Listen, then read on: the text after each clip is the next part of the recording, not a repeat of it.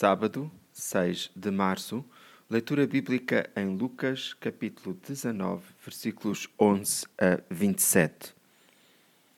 Ótimo, servo bom, exclamou, fizeste bem, foste fiel com o pouco que te confiei, em recompensa serás governador de dez cidades.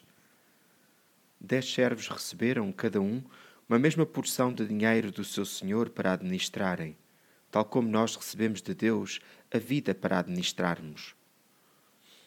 Um servo fez muito bom uso do dinheiro do seu senhor.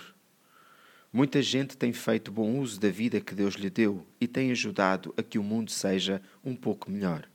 Mas um dos servos não fez esforço nenhum e não deu lucro ao seu senhor.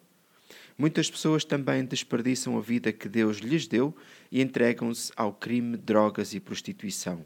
Escolhamos bem como viver esta vida.